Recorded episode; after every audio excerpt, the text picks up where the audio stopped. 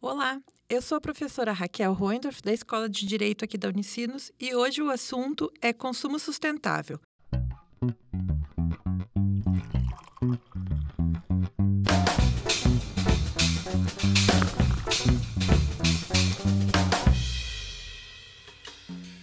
Para início de conversa, então, a pergunta é: você já ouviu falar em consumo sustentável? Vocês pensam no que vocês estão consumindo antes de comprar um produto? Vocês tentam descobrir se ele é feito de uma maneira ambientalmente aceitável, se ele é feito da forma mais sustentável possível? Quando a gente fala em sustentabilidade, nesse sentido, a gente fala num conceito muito maior, num conceito muito mais amplo, né? Que envolve também o nosso papel como seres pensantes do planeta, né? O que, que a gente está fazendo com o nosso, através do nosso consumo, em relação ao nosso planeta a gente sabe que o dia de sobrecarga da Terra vem acontecendo a cada ano muito mais cedo, né? Ano passado, esse dia foi no dia 29 de julho. Então, tudo que a gente viveu do dia 29 de julho até o dia 31 de dezembro, a gente consumiu além do que a gente podia consumir em termos de recursos renováveis do nosso planeta. Em 1993, esse dia aconteceu em outubro. Ano passado, esse dia aconteceu em julho. E as previsões é que nesse ano de 2020, esse dia aconteça mais cedo ainda.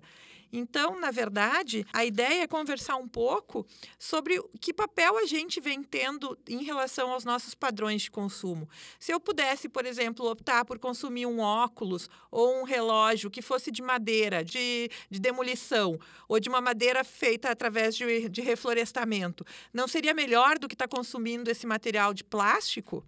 Quando a gente fala também em sustentabilidade, a gente tem que lembrar dos Objetivos do Desenvolvimento Sustentável, né? Os ODS, que é uma agenda planetária, uma agenda da ONU, que a grande maioria dos países aderiu que versa sobre várias medidas a serem adotadas pelos países até 2030. E um desses objetivos, são 17, um deles é o objetivo 12, que fala sobre consumo e produção responsáveis, numa responsabilidade que envolve também o desenvolvimento de, de novos produtos de uma forma responsável, de uma forma sustentável. E quando se fala efetivamente em sustentabilidade, a gente está falando uma sustentabilidade num caráter sistêmico, num caráter amplo, onde a gente pensa em aspectos sociais, econômicos, éticos, ambientais e também jurídicos e políticos, né? porque a gente tem que estar tá pensando não só nos direitos da nossa geração, mas também nos direitos das futuras gerações que vão herdar esse planeta que a gente vai deixar. E muito do nosso consumo pode gerar situações irreversíveis, situações de bioacumulação, e a gente precisa pensar também em desenvolver pesquisas de inovações, de produtos inovadores de uma forma responsável. Nesse sentido, um outro questionamento que pode surgir através do desenvolvimento de consumo sustentável, da gente pensar o tipo de consumo que a gente está tendo, é em relação às novas tecnologias. Muitas dessas tecnologias que a gente não tem a menor ideia ainda do que, que vão causar no planeta. Um exemplo é o uso das nanotecnologias, que é uma das áreas que eu também venho pesquisando ao longo do meu mestrado e do doutorado e com o grupo de pesquisa JUS Nano no direito da Unicinos. A nanotecnologia é, é uma forma de desenvolver produtos num tamanho muito pequeno. É, a gente trabalha com uma medida de 10 na menos 9. Isso faz com que a matéria tenha comportamento muito diferente do que ela representa, do que ela apresenta no tamanho normal. Então, é como se a gente pegasse a tabela periódica, que é um dos grandes temores que a gente tem que estudar no ensino médio, e rasgasse. Simplesmente aquelas características daqueles elementos não funcionam mais quando esses elementos estão em tamanho nano. E isso faz com que a gente possa descobrir inúmeras outras aplicações para esses elementos. Apesar de parecer algo meio futurista, que está longe de estar tá acontecendo, a gente já consome inúmeros produtos que têm essas tecnologias. Um grande exemplo são os filtros solares, pinturas automotivas, é, existem tecidos que são que não mancham, existem tecidos que hoje são impermeáveis por conta de uso de nanotecnologia. Todo mundo consome e que acabam indo ou para os rios, né, pelo banho, quando a gente lava o corpo,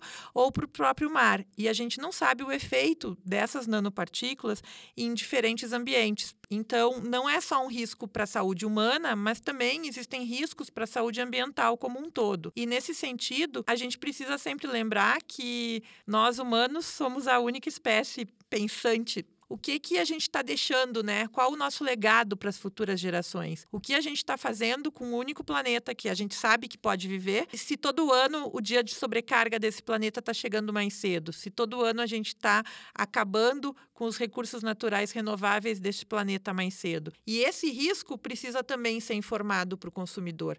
Então, quando a gente fala em consumo sustentável, não é só uma atitude do consumidor de escolher que produto ele quer consumir e de poder fazer essa escolha, porque a gente sabe que isso também passa por uma questão financeira, por uma questão de eu posso sim optar por consumir X ou Y porque eu tenho este poder de escolha, porque eu tenho um poder econômico que me permite fazer essa escolha. Mas em relação aos riscos das nanotecnologias, é um direito do consumidor, como é um direito do consumidor de qualquer outro produto, ser informado sobre o que ele está consumindo. E mais do que um direito do consumidor de ser informado, é um dever do produtor de informar o que aquele produto contém, para que o consumidor possa efetivamente fazer essa escolha de que produto ele quer consumir. Você já se perguntou sobre isso a cada vez que você faz uma opção de consumo? Está na hora da gente começar a pensar nesse tipo de atitude, porque é nossa responsabilidade com quem está aqui já e com quem ainda vai vir para o nosso planeta. Mas, enfim, gente, isso tudo é só para o início de conversa. Se você gostou desse episódio, acesse unicinos.br/lab e lá você pode encontrar várias atividades e outros assuntos bem interessantes. O Para Início de Conversa volta na semana que vem. Forte abraço a todos.